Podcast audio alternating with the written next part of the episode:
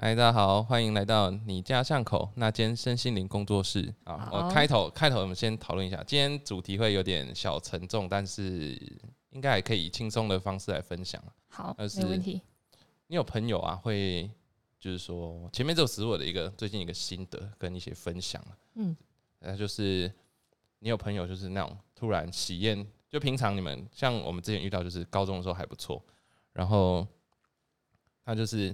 突然在群组里，我们有一个群组嘛，一小群人的好朋友的群组里面，他就突然发说：“哎、我要结婚了，你们要不要来？”但是他的就是平常我们在约他干嘛的，很久才约出来一次，那我们就去想说啊，朋友嘛，相挺一下，我们就去了。去完之后回来，然后也他也没有说一声啊，谢谢你们来参加我们什么婚礼。之后我们在群组里面讲话、啊、聊天啊，干嘛的，他也都不会回。如果这种事你遇到，你会我说我会，我就我 就会直接消失在那个群组，你就会直接消失在那个群，你就觉得想说就也没有用的感觉吗？就是我是觉得说，我不会说没有用，只是说暂时没有连结，但是我也知道他想干嘛，就是他只是嗯想找人去他的婚礼，就这样而已，但他可能没有想要后续。其实我觉得这个啦这一小群哈，就是有趣的，其实都有点小堵拦，因为我们嗯就想说，平常都不联络，只有婚礼才出现，婚礼嗯前才问说，哎、要不要来我婚礼？然后包完个嗯红包，人就消失了。我我我我也遇过啊，我也遇过啊，但是我我的心态我不会，就是我就会觉得说，我我当下其实我当下我会问我自己，就是要不要去，然后我知道他玩什么把戏，就是我也知道他只是纯粹要我去他婚礼。哎、可是我们那时候真的都没有这样想，我们就想说啊，朋友啦，力挺一下。哦，是啊，对啊，因为我们 平常高中就是都会聊天嘛，我平常没有跟他们那一群那么熟，但是我都都还可以聊啊。然后以前有一起嗯嗯就是毕业后有出去吃过饭，就觉得都还 OK 啊。啊，其他另外一群都是比较好的，不是单纯那种平常没在联络的哦、所以你说的那，你你指的那群是就是平常也都没有在联络那种嘛，就是我们平常都会在联络，然后以前以前也有找出来吃饭过，然后自从他快要结婚之前，其实我已经很久没有就是出听看到他出现了。嘿，然后就突然就说：“哎、我要来结婚。”说：“哦，好啊，朋友结婚当然好，去力挺一下。”就去了。然后他当天忙那些，我觉得那本来都很正常的。但是去完之后，人就再度的消失在群组里面。他还在群组里面哦，但他都不会讲话，都不会聊天。然后问他要不问问你在里面问说：“哎、大家要不要出来什么的？”然后大家就回回回回回，然后他也都没有再回了。我们就会觉得、嗯哇，结婚就不一样啊，人家的重心已经从友情变成家庭了啊。啊，也许他，我觉得啦，也许他也会想说，啊，既然你们知道我结婚了，你们应该会体谅。我会这样想，你会这样想？我会这样想，我们完全不这样想。我会这样想，所以我我就会，因为我觉得我这样想，我心情会比较好。哦，是啦，我们就只是一个对 emoji，然后我朋友，因为我这次还好了，我就是他随便拿，他不出来就算了。但是我朋友已经堵拦到直接退群组，他说我待在这群组也没屁用啊，你们当讲的都不出来，我懂，我懂，对啊，但我还是会，我也是会算是，如果不退群组，我就是也不太会发言的那种人。哦，就放放着他去了，对对对对对。哦因为我觉得，如果你真的想知道原因，我还是觉得直接问当事人。哦，就都不回，就就是你如果假设那个心结真的卡很重，就是我觉得这可能听你的表述起来是，我认为是没有什么啦，呃，对吧？基本上是我自己是没有什么，只是我朋友朋友觉得很有什么，嗯哼哼所以我来想说，哎，来讨论一下这种事情，别人遇到了会是什么感觉？所以我觉得，如果说今天是我你朋友是我朋友的话，嗯这样我就会跟他说，你很在意，那你去问当事人。我我会我会觉得他的，因为这只是一个心情、那个心境、那个观点，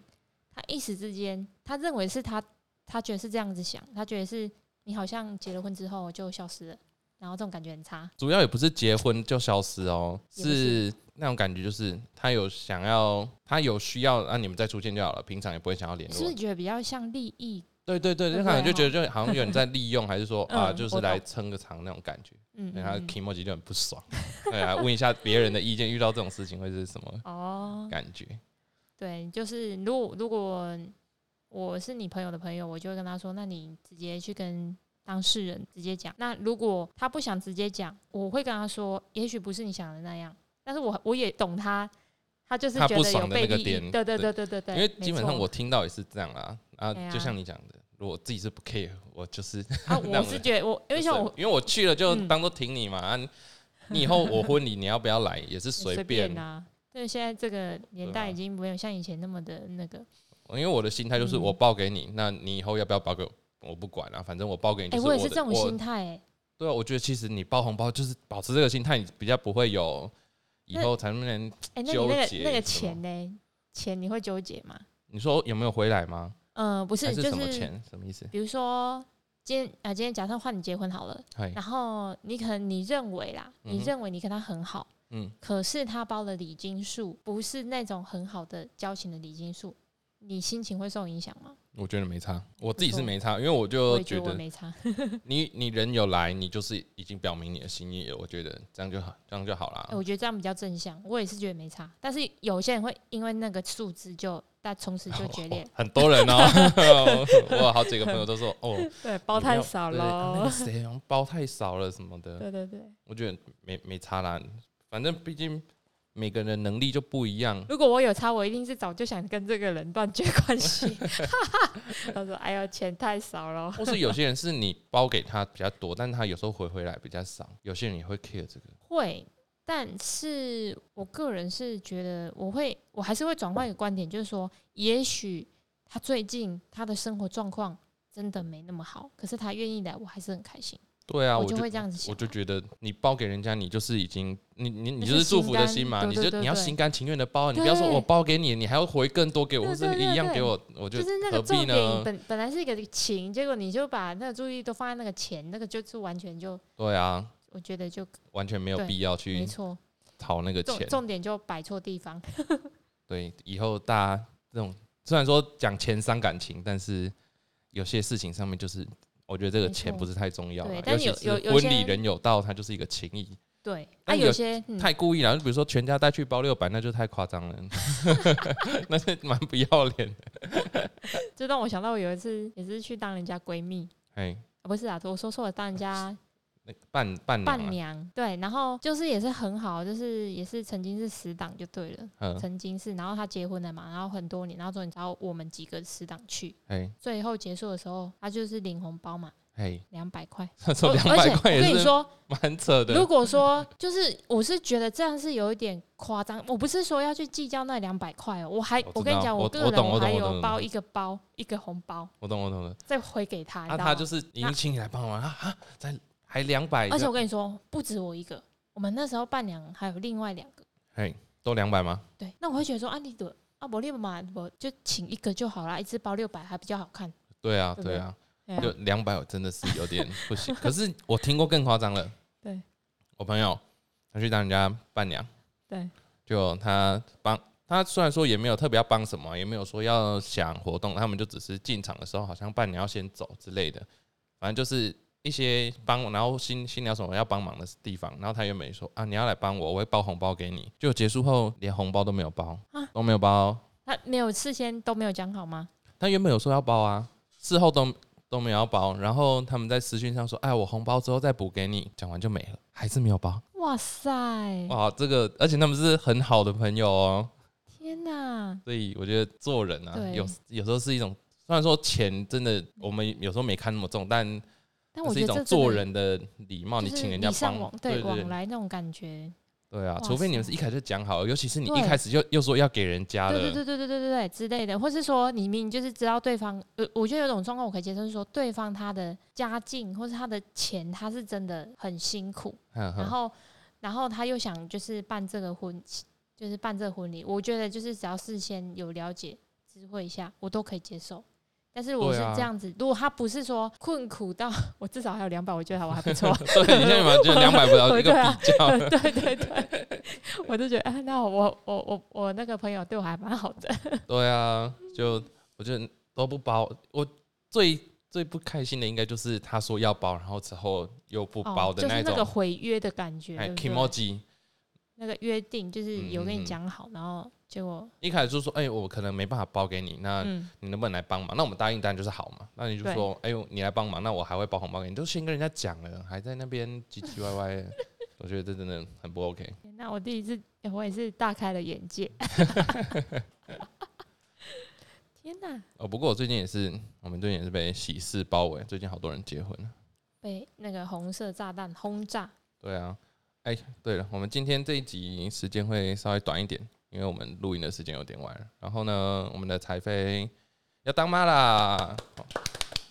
那我要当什么？我要当叔叔嘛，好老哦，可以不要吗？uncle，以后就叫 uncle。对对对，一一一集接一集对对 uncle。有，我们之前就是讲好，就是因为我们我们在讨论，就是那个我们中国的称谓很麻烦，但是国外就是不管你是叔叔、舅舅、阿伯，这些这些就是全部都叫统称。啊。对，然后我为了这个，我的 A P P 里面还去载了一个那个呃什么长辈计算机还是什么的，他就可以按说哦，这个人是爸爸的弟弟的老婆的哥哥，然后他就你要按等于，他就帮你算出你要叫什么。哇塞，所以我就觉得我们中国人称谓真的是太太难记了。哎、就我记到完全不行。对对对，然后就是那时候我们就讨论说，那个假设你假设你如果先生，对吧？你生小孩之后，就你个瞬间就是阿北，哎然后我就是对，然后我就是啊嗯，然后我就觉得说哈，我才几岁，我啊嗯，然后我说谁是你啊嗯，你说以后我我们就那一次讨论之后，我说来现在都讲好，以后就是互相叫 uncle，然后跟 auntie 这样就可以了。我觉得这个提议真的非常好。对啊，因为我觉得这样听起来嗯就是好听又不失礼貌。嗯，没有突然什么叔叔、阿伯的这种年纪之分出现啊。上一次我跟你说，我跟妈回中聊，然后嗯，那个我们就接到一通电话，啊，哎那个电话是我公公，就是爸爸爸的侄女，好好远，这叫什么？爸爸，哎、他是算是爸爸姐姐的女儿嘛，哎哎，爸爸哎姐姐？的女儿嗯的孙子，要叫要叫什么？你们知道吗？你知道吗？他就说，他就说他的现在就是在带孙子啊，因为哎爸爸爸姐姐女儿我们一样就叫姐姐嘛，不管他多老，我们要叫姐姐啊，爸爸的姐姐的女儿。哦，对啊，对嘛堂姐。堂姐，哎，对对对。哎、不是表姐啦，表姐，哦哦，表姐，。因为不同姓。对啊，，爸爸姐姐啊，要不要按一下计算机？好，反正呢，嗯。我们就是就是表姐嘛，然后一打开，她说就突然打电话给妈，嘿，叫我婆婆，然后一打开说什么叫那个孙子叫我什么，你知道吗？嘿，叫金伯，我才几岁，我整个都傻眼了，什么金伯谁是你金伯？呃，对。好老哦。嗯然后他说金伯，然后就是因为他们是龙凤胎啊，然后他一人一句金伯这样，我觉得这个辈分真的很麻烦，因为我以前还要叫一个比我我那时候国小，然后我就要叫一个幼稚园的那个亲戚叫他阿姨啊，我国小我叫他阿姨，我真的是叫不出口我。跟你这我也有那个，我有一个很远房亲戚啦，啊哎也是很小，还在手上抱，要叫什么姑姑，还在手上抱，哎真的叫不出口，说实在的，哎，我抱姑姑。对啊，这怎么叫得出口呢？那时候我才多少小学小时，哎，应该是十二岁左右了，我好像有一点印象。多少都就是这种辈分会你看他们家太奇怪，姑姑拜拜哟，还是 就是同一个姑姑还很小这样，不行，我不行，对，就是这种我都一律直接叫名字。哎、对，所以我就觉得说，嗯、西方文化里面在称谓这一块就会比较好听一点。就是有时候亲戚太多，他们就会说，比如说 Mister，然后一个姓，对不对？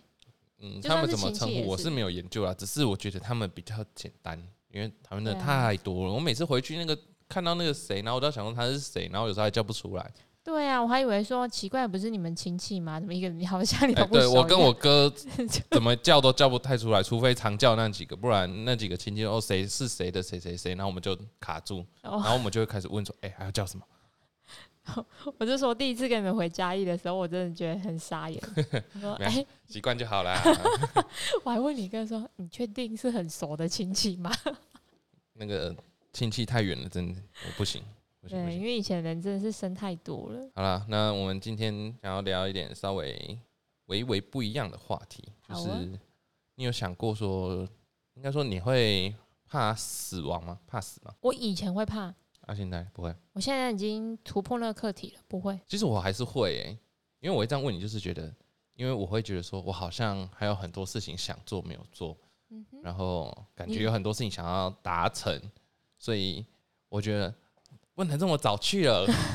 因为我对于死亡本身没有，应该说死亡本身没有这么害怕，但是我会想说，我不想要那么早死，哦，可是因为我觉得今年这个二零二零真的太太很意外，太 充满各。哦可是我觉得我在今年，就是因为前阵子小鬼啊谁啊这样死死死，很多名人过世，但是我看到我朋友分享一句话，其实他还讲的还不错。他说，其实死的频率都一样，人死的频率都一样，只是死的刚好都是我们认识的人，所以你才会哦觉得今年特别的，哦，对对对。对不对？对，他讲的好好好有道理哦。对啊，我就我比较点醒哎、我就觉得啊，今年很惨，但其实像以前我也听过瓜吉讲另外一个，他说现在网络越来越发达，我们认识的人越来越多，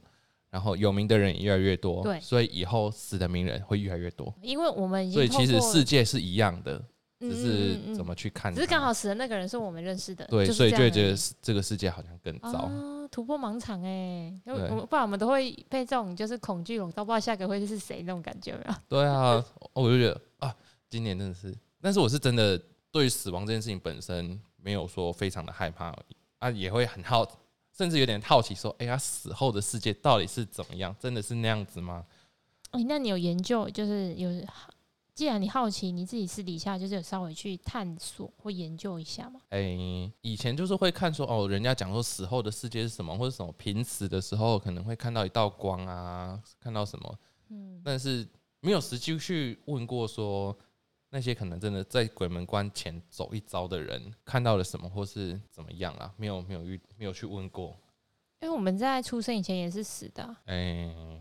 这么说也是啦。而且而且我觉得啦，我我常常会因为我呃自己身心灵在探索，有时候在嗯走到灵性这个探索的区域的时候，嗯哼，我我我也是探索蛮多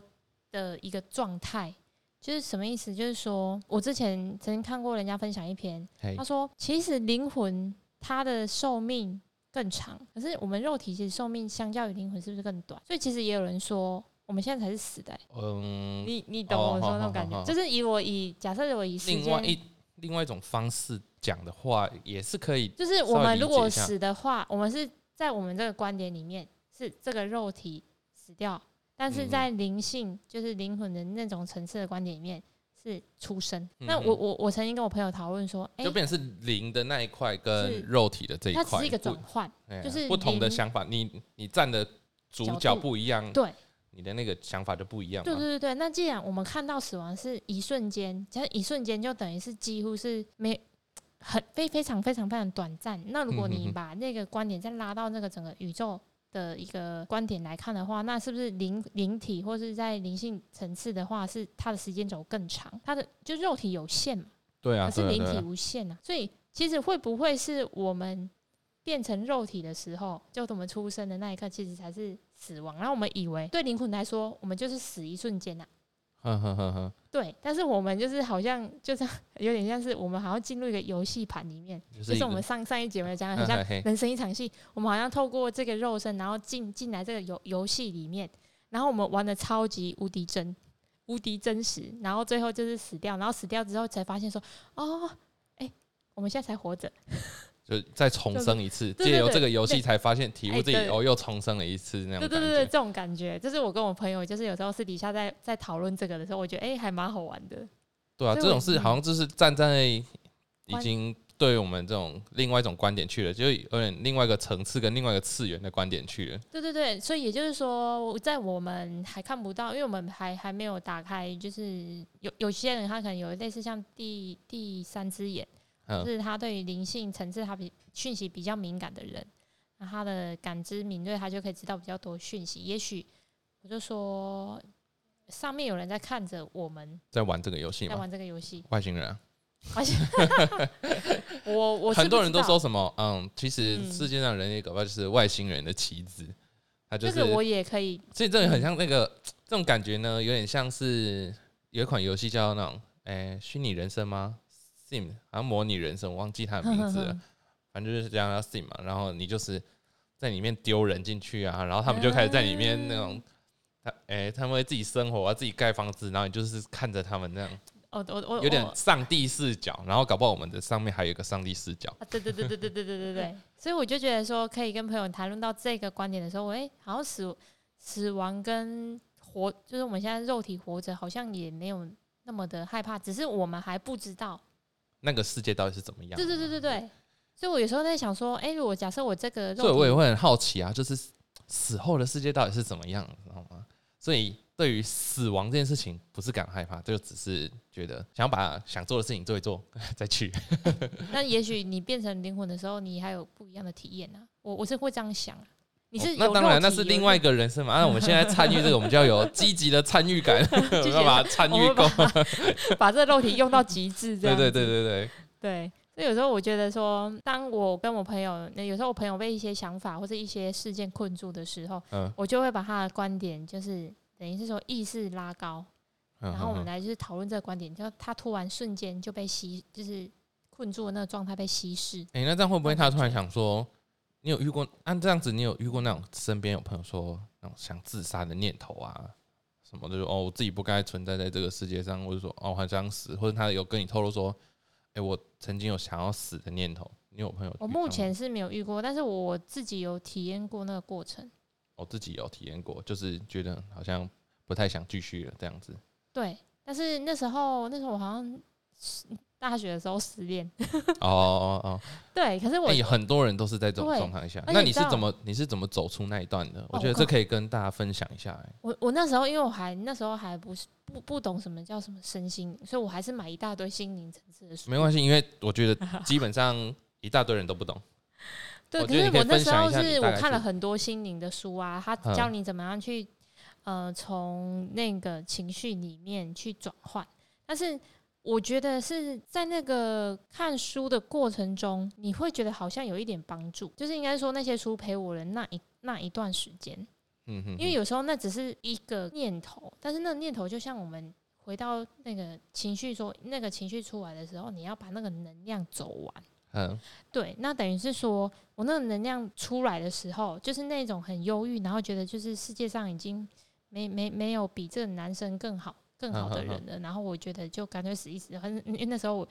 整个呃人生也都很低谷，嗯，然后幸亏有那些心灵的书，那他就哦就在每天，就是我觉得夜深人静的时候，我就看的那些书。那看着书的同时，我也在走那些能量，然然后把它慢慢走完。只是就是说，它等于是书那时候不是在陪伴我，对，就是也是那时候没有。一种陪伴啊，没有其他，种陪伴但是你就找了一个东西来陪伴你走过这一段。对对对对对，然后跟我那时候有一个就是算还有一个还不错的朋友，大学的朋友，然后他嗯有陪我听我讲完，听我讲我的事情，然后他并没有怪我这样子，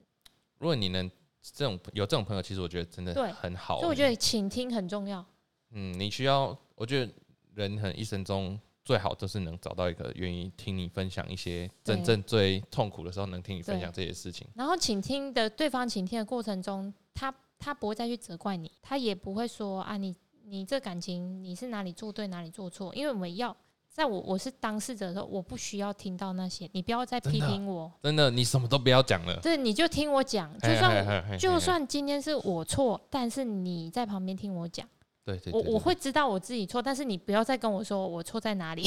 因为已经够痛苦了，那个就跟我们在上一讲说加油的那什么最后一个落稻草井，下石。对，所以还好我有，就是那时候有那个朋那个朋友，大学的同学听我讲，然后另外就是说我自己独处的时候，就是那些书去陪我做一些就是转化，然后那过程中其实是还蛮蛮长的，嗯哼，直到就是我认识你认识你哥之后，还走了很长一段时间，把那个势能给走完。我我们讲势能，就是说我们每每一种情绪，忧郁也是一种情绪，哦，喜怒哀乐都是一种情绪，但当这个情绪被挑起的时候，他有时候没有办法说，哎、说不哭就不哭，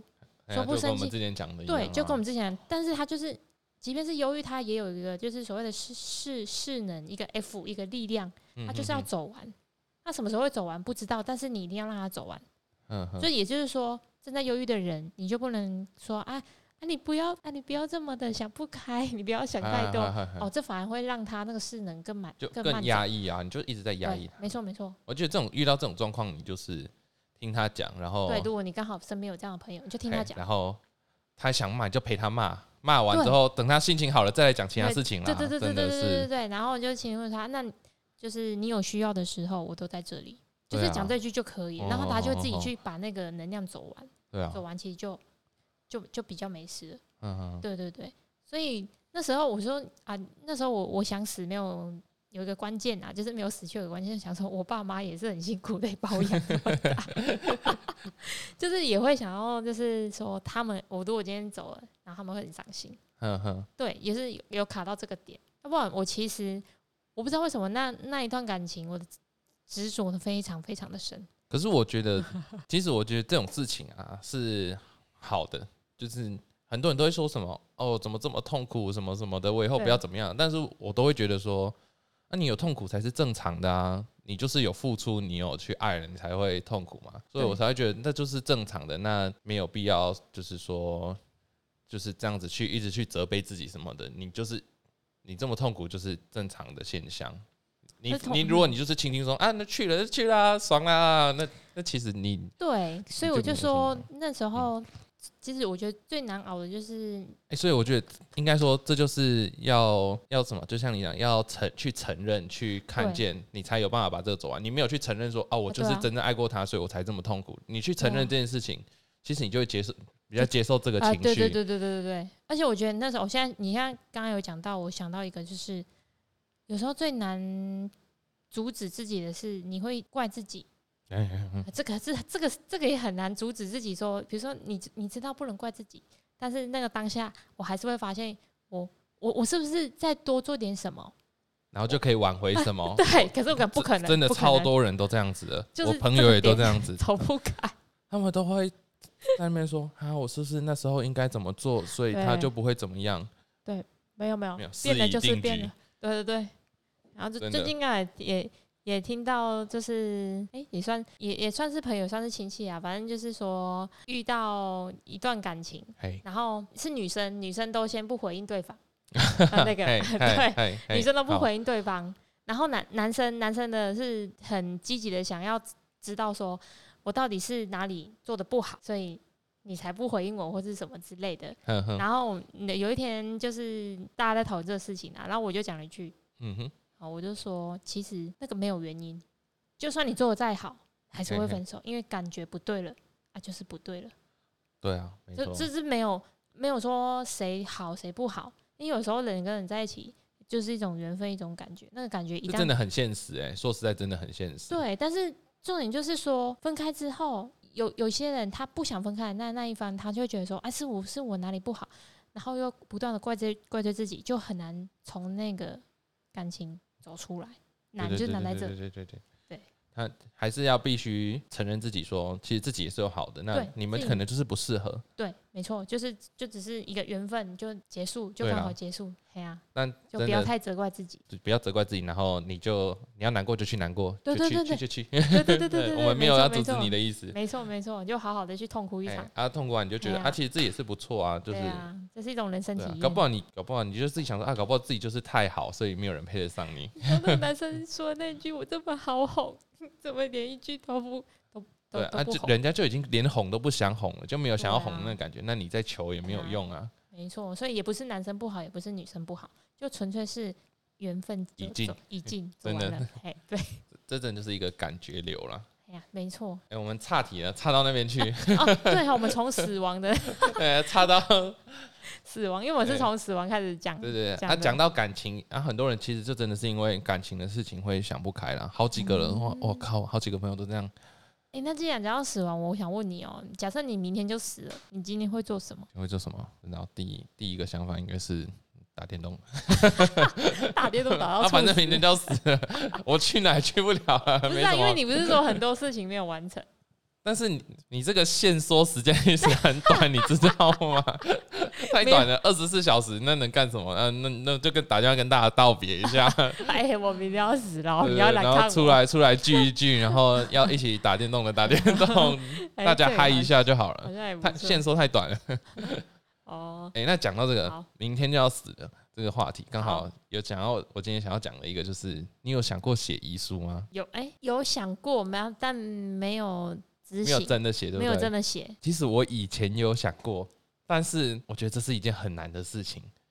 难不是不是难在说我很怕去就是面对这件事，是我不知道我曾就是都会去想说，那我遗书里面要写些什么。我觉得我哦，对于我曾经有想过说，尤其是今年嘛，很多事情都觉得太突然了，嗯所以你就会觉得说，我想写遗书不是今年的事情，就是以前我们在大学的时候就有讲过这些事情了啦。嗯，嗯，只是现在又刚好今年这样子，我就想说，我这么突然，然后很多人就这么突然的走了，也没有遗书，他也没有留下他想对大家讲的话，他想要说的一些事情，所以我还想说，哎、那这样子，你有写过遗书吗？我自己是我想写，但是我不知道写些什么。所以你那你你要开始的时候，你就是脑袋一片空白，是这个意思吗？哎，对我可能最多就想到哦说，啊啊，我的钱给谁用？那很肤浅，你知道吗？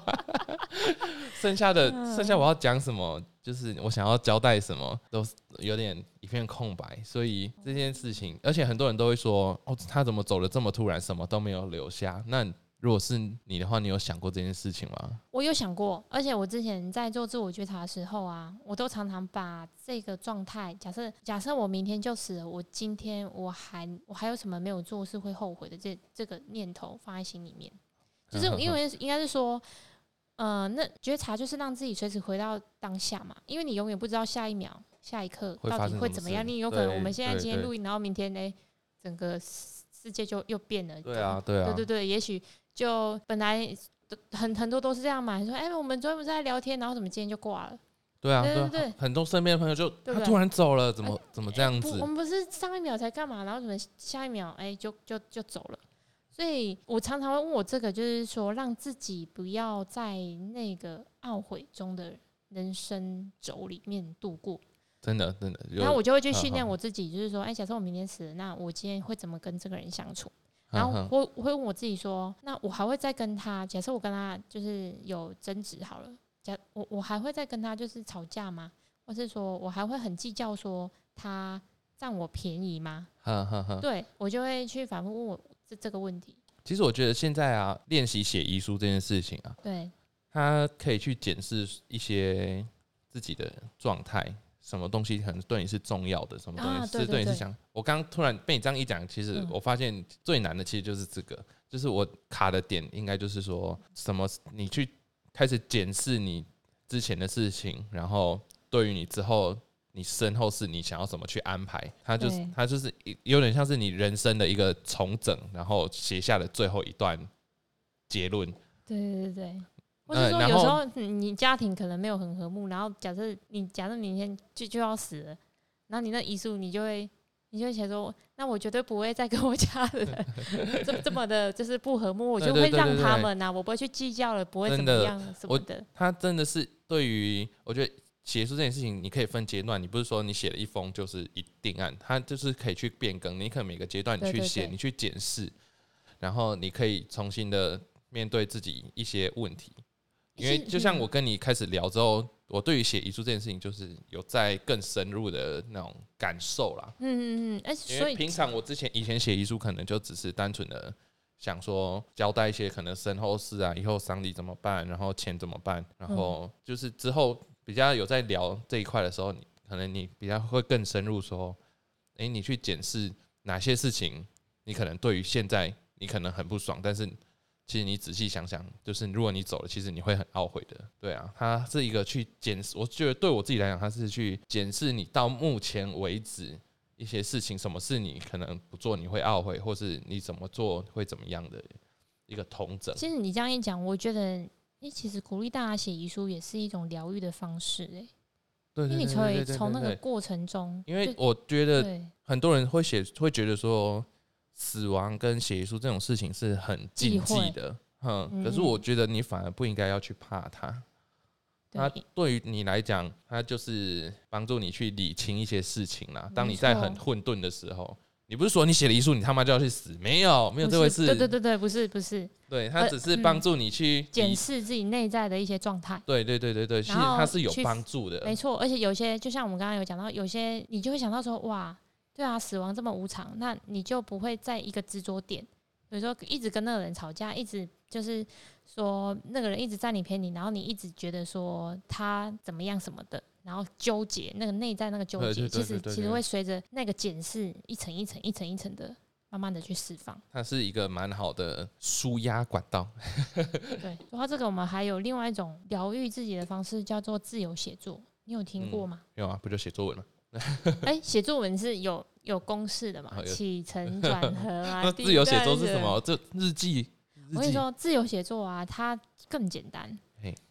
就是你就准备好一个空间，没有没有被打扰的空间，然后一张纸或者一本笔记本，然后跟一支笔。嗯哼。那就开头，你就坐在那个椅子，然后在书桌前面，你想到什么你就写什么。尤其是你当下如果有假设你失恋呐，就常讲到人家你失恋，你遇到人生挫折，然后你一样就是在那个空间里面只有你自己，我然后开头，然后就开始写我最近感觉到什么，然后就不断写，然后写到就是那个写是不能停下来，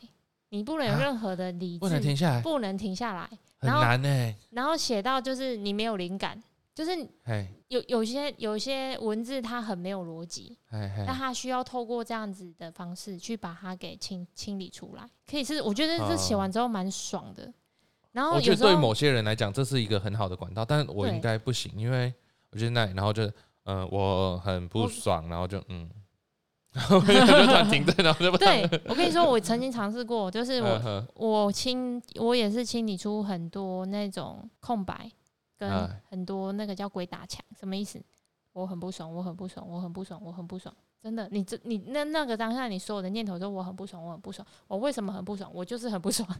这等等之类。哎，这个跟那个呃，我国中的时候很很有点像，就是国中你可能遇到很很堵难的事情，然后就开始这张白纸上面写干干干干干干干干干干干干干狂写，对对对对他写完就觉得干好累 啊，然后心情就好一点了。对，可是可是可是那个清理呀，就是因为我。我自己在自自我觉察跟自我清理的过程中，我清理很多空白，就是什么意思？就没感觉。我说我现在我不知道写什么，我我现在是空白，我我就没感觉啊。然后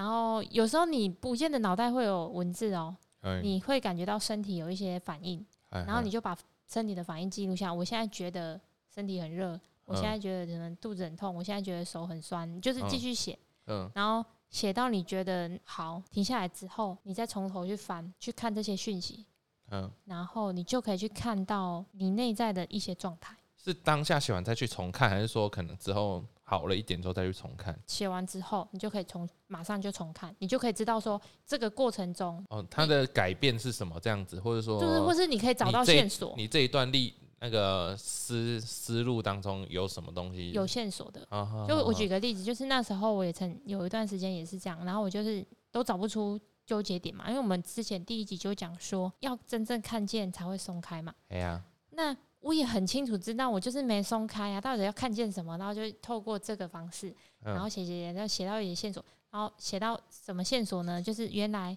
那个点，那纠结点是跟我的小时候的的原始创伤，就是小时候所经历的某件事情，居然是一样的。就是其实不是当下发生那件事情让你感觉受伤，而是那件事情触发了小时候的那个创伤，然后形成一个连锁反应。哦，就一个按钮了，我懂，踩下去了。那可是你就会觉得说是明就是那个人他害你怎么样啊？可是根本就不是，是那个连接突然连接到了那个受伤的点，所以你。勾起了那个潜潜意识，对，就是那个串联，嗯，对，然后我才知道啊，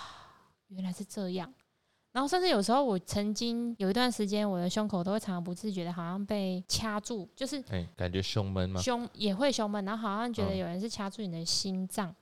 然后很不舒服就对了，然后我也是透过这个方式去找原因。肉体是一个，就是大家听到说我们肉体有症状，一定是去看医生呐。嗯，这是普遍大的观点，那这没有什么对错，只是我我们在分享另外一种观点跟另外一种做法，是在就是去一样是在化解跟对，可以尝试看看呐。我觉得你这种感觉就像是说，呃，你可能当下想说，哦，他为什么要这样子？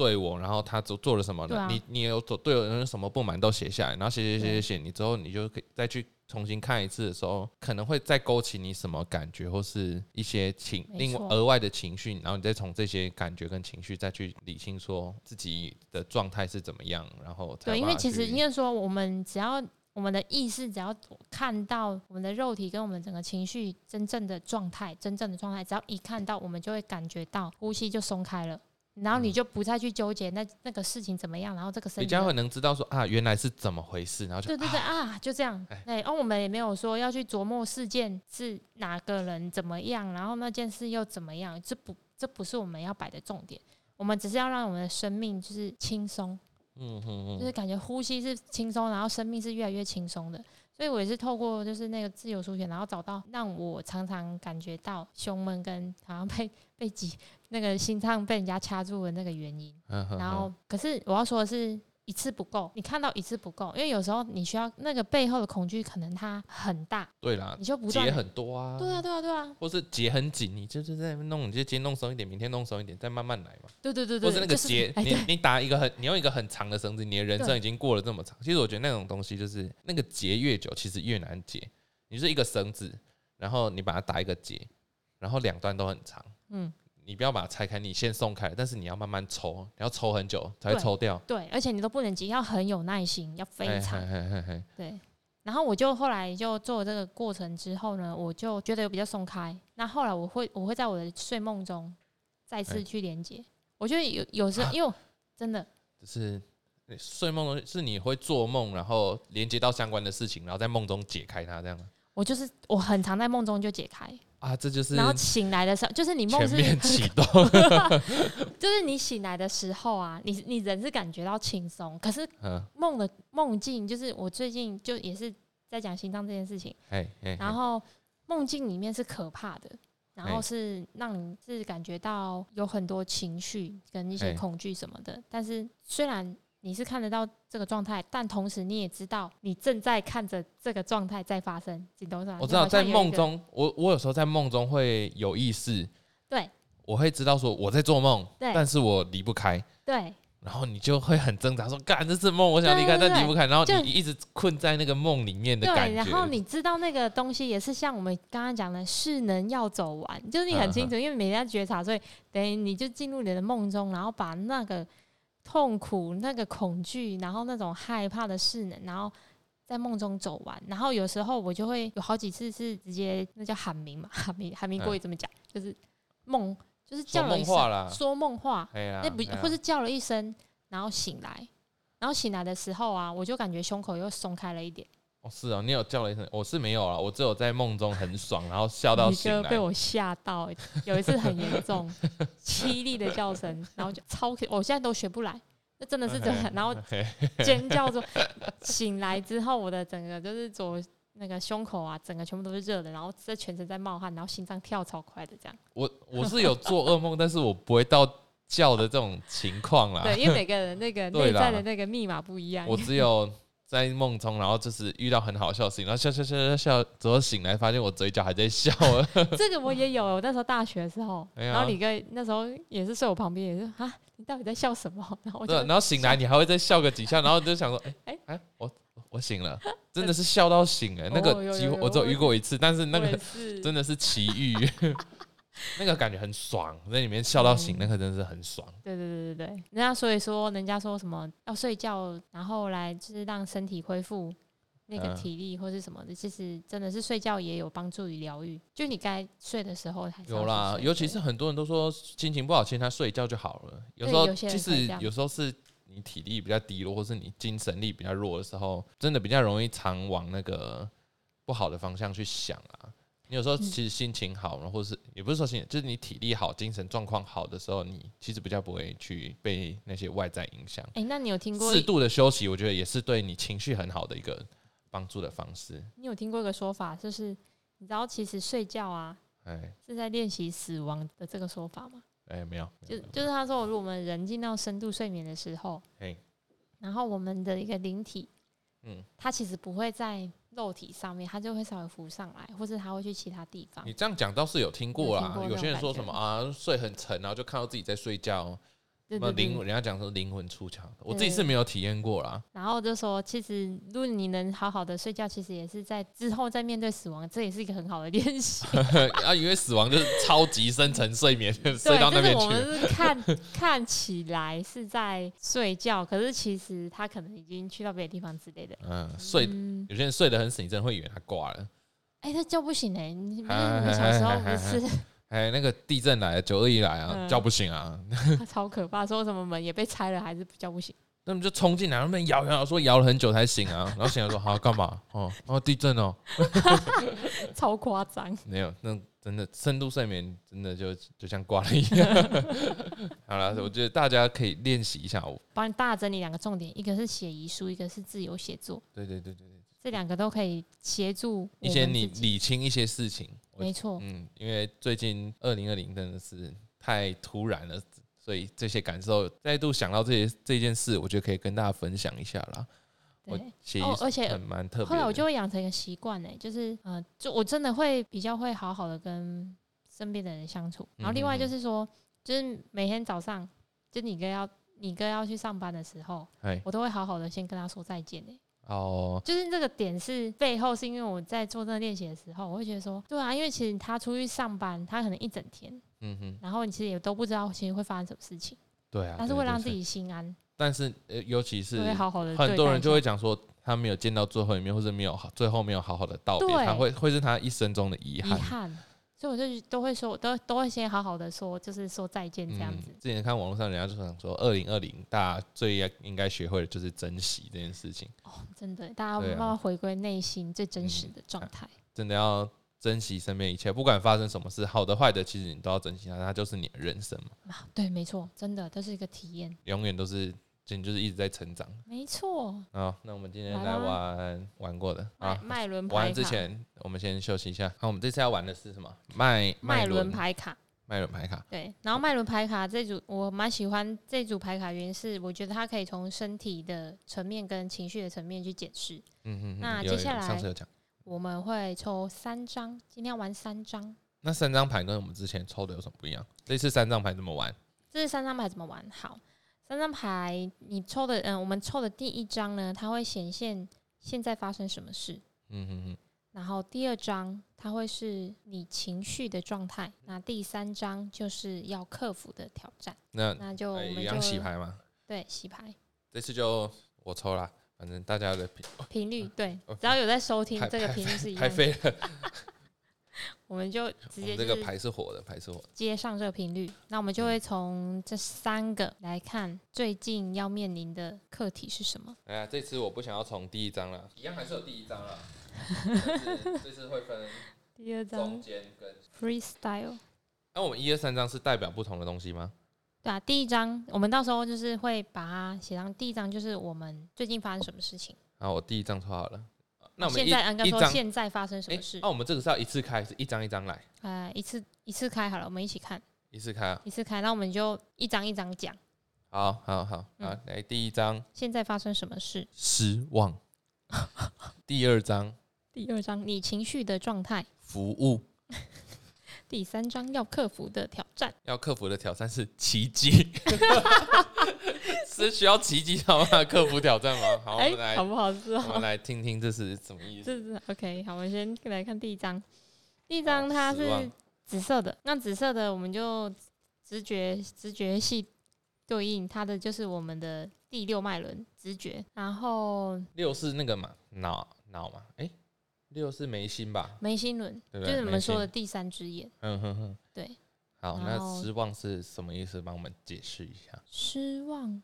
我怎么觉得跟我们 刚刚聊的好像有一点点就是相呼应的那种感觉。没关系，来吧。好，失望呢，它的启示就是告诉我们说，嗯，如果我们什么都没做，我们就必须接受后果。然后我们今天不是聊聊到主题，就是跟死亡的你的你的后悔，或者说你你可能什么没做，或者是对，那些，嗯，没错。然后因为它是被放在我们的第一章，又是我们的一个直觉眉心轮，所以呢，我们可以问一下自己吼，因为我们刚刚已经有聊到，就是跟这个死亡议题有相关的，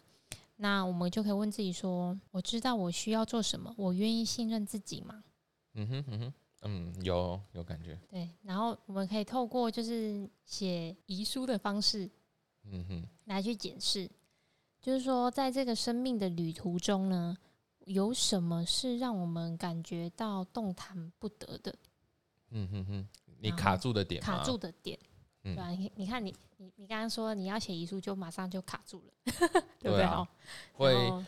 想很多东西啊，会突然很多的资讯量进来，然后你不知道要怎么把它写在一封遗书上。但是这些资讯量，你就会突然会觉得说，其实这是平常没有注意到的资讯量。嗯，而且最近嗯我们发生这么多无常的事情，你永远都不知道下一秒到底怎么样。对对对对对，所以我们就是更需要把所有的注意力，然后拉回到这个当下。嗯哼，那我刚刚也在过程中呢，就是会分享说，诶，假设你明天就要死了，那你今天或是你这辈子你的人生，你还有什么是尚未完成的，或是说还有什么是还没有想要放下的，都可以朝这个方面去做探索。嗯哼哼哼，那探索过程中，就只是要让你的生命变得轻松而已，但它并不具任何说你要要去纠结这件事情要怎么样怎么样这样，没有。你需要的是说，从这个里面，在这个练习的过程中，然后去找到这个生命的那个轻松的点在哪里。让自己过得不要再不要活在懊悔中了。对，嗯哎呀，然后你想你想干嘛就干嘛，真的很简单。对，但这张就是常会让我们呆坐，就是坐在原地，然后不知道该怎么办。嗯哼哼，就是我如果抽到这一张的话，表示最近有很多事情是啊，反正呢，有些人会想说啊，反正可能明天也不知道是未来是怎么样啊，那我就继续放给他烂啊，我也不想积极面对我的生命啊，然后有钱没钱啊，我还还不是一样死了之后大家还不是一样，等等这种比较消极的一个想法，嗯哼哼，然后会让我们失去了行动力。嗯嗯嗯，对，所以反而说，你要找回你的行动力，就是从里面去探索到说，哎，那是到底是真正是什么原因啊，让你动弹不得？嗯，对。好然后大家去检视一下。对。啊，那第二章的，哎、你说第二章的主，第二章是我们呃情绪的状态，然后情绪的状态，服务，其实我觉得还蛮一言以蔽之。好，服务这张卡呢，它是橘色的，所以它对应的直接是我们的第二脉轮。那第二脉轮，对那个对骨盆腔里面的所有的情绪，哦，我记起来哦。哦哦哦，不错不错，好。然后服务的话呢，嗯这有点像是说，我们为自己做了什么，同时也可以为别人做什么。为什么现在没有办法为别人？呃，为什么现在没有办法为别人做做些？应该说，为什么我们现在没有办法付出？那这样其实跟第一章很像啊，很像啊，因为它一有一种定会前后呼应。接续，对对对，前后呼应，接续下去的感觉。对，所以他他这边其实对啊，他这边直接问说，我可以付出，我可以付出什么？可是我们刚才回到第一章，就是我们常会觉得我们动弹不得嘛，所以你一定会觉得说，啊，我都已经够匮乏了，我都已经什么都没有了，你那你还叫我 要给出什么？嗯哼，所以你可以透过第一章的探索，来到第二章，你就可以发现说，在这个过程中是什么样的情绪卡住你？因为有时候那个背后的环节是一个过不去的创伤。嗯嗯嗯，那我们要探索的是那个创伤到底是什么？所以就是透由透过第一章来去检视第二章你为什么没有办法做出这些行动啊？对啊，对啊，因为比如说服务，就它这个很直觉的一一个概念嘛，就就是去帮助别人啊，或是给出什么。嗯嗯，你有钱，你给出钱；你有你有力，你有时间，你给出时间。对，那嗯你现在可能你给不出来，给不出来，这个背后卡卡住你的是什么情绪？嗯哼，还有可能是爱的匮乏，你就觉得 我现在都需要被服务了，我还拿什么？我又没有能力，我又没有能量去服务对方。嗯哼，对，因为第二张牌所要检视的就是我们情绪的状态，所以可以透过这个访问，然后去看到说，哎、我们里面有什么样的情绪是卡住的。把两个串联啊，不管是你的那种，我们今天的两个结论就是，你去写一书去检讨你自己，或是说疗愈你写作，嗯，疗愈写作去探索说你的情绪状态，你的一些卡住的点，然后再有第二章，诶，为什么你没有办法去做这些付出？不管是对自己或是对他人的付出，对到底是为了因为什么原因？你比较能去检视。对，然后你只是需要把它，比如说，假设你就找到一个刚刚可能讲的是对爱就是匮乏，或者说你就是觉得自己的价值感不够，嗯哼，或是说有其他的可能，像你也许也可能像我小时候的某个创伤点，嗯哼哼，然后透过那个疗愈写作方式去找到、去找出来。那我们只需要去疗那个伤，去疗伤就是在为自己服务哦。哦对对对我们不要，我们这个服务它其实很广义，对啊，就是对自己对他人，你你你能对自己好，那你你自己处理好了，你就有办法，你才有办法再去对他人。啊。当你当你充满了就是所有的坑洞跟创伤，你所给出去的都不是真的，因为你给出去，别人会感觉到说你在跟我讨爱，对对对，对，我觉得要赞赏，你的付出不要去想说你想要得到什么回报，你当初你你能对自己，你先能对自己好了，你先能够服务自己，嗯，然后我们自然而然就会有多的能量再去回再去回馈社会或是服务旁边的人。，你永远觉得自己不好的时候，你就永远没有办法再去面对其他事情、其他外界了。嗯，没有错。好，总之就是，真的是要对自己好一点。哎，对，没嗯错，我们的核心主轴。好，第三章是黄色的牌卡奇迹。那第三章是对应着什么的主题？第三章就是我们的第三脉轮，自我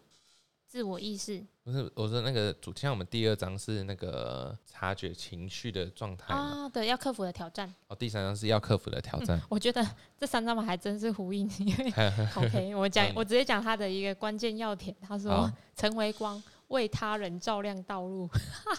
就是一步一步来对不。对？就是我们服务够了之后，我们当然就是可以变成别人这个我跟你讲，这句话那个有一首歌魏如萱的歌名，我等一下我查一下，我查一下。好我觉得我超爱那句话的，然后我找到这句话了。好，你说他这句话里面有一段歌词，我觉得非常的好。魏如萱的歌，它里面讲说：“做自己的太阳，你就能成为别人的光。哇，我”超爱这句了，话，我真的很爱这句话。这刚好符合最后一章哎。嗯，因为你一讲，嗯你一讲说成为别人的光，我就想到这句话。哦，那因为他他被排在就是要面临的挑战嘛，所以他没那么容易，真的，所以我们把他没有这么，你能自己发光的时候，其实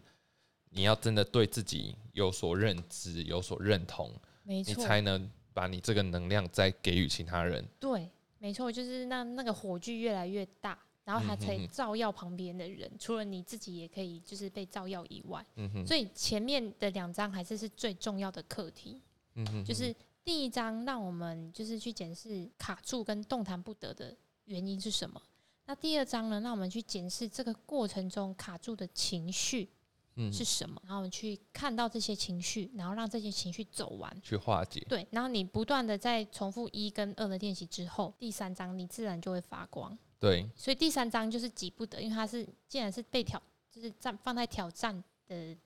这个牌，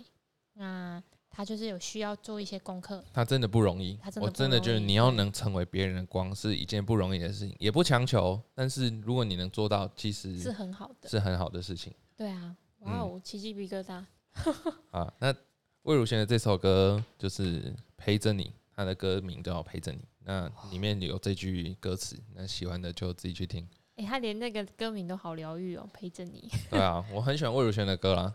他最近得奖了嘛？对对对对对对，耶、嗯开心！恭喜恭喜！好了，那我们的好结语就做这刚好魏如萱的这句送给大家：做自己的太阳啊，太阳你就能成为别人的光。那我们今天就到这里，谢谢大家，谢谢大家，拜拜拜拜